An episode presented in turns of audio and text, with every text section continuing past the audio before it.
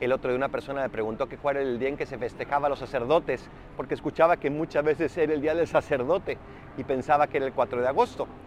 Y es el día de San Juan María Vianney, el 4 de agosto, y ahí se celebra no a todos los sacerdotes, sino a los párrocos, el patrono de los párrocos. Este hombre que fue un párroco centrado en Dios y por eso hizo lo que hizo.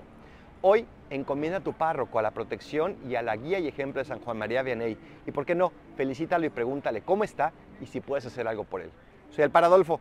Recen por mí y recen por ustedes. Bendiciones.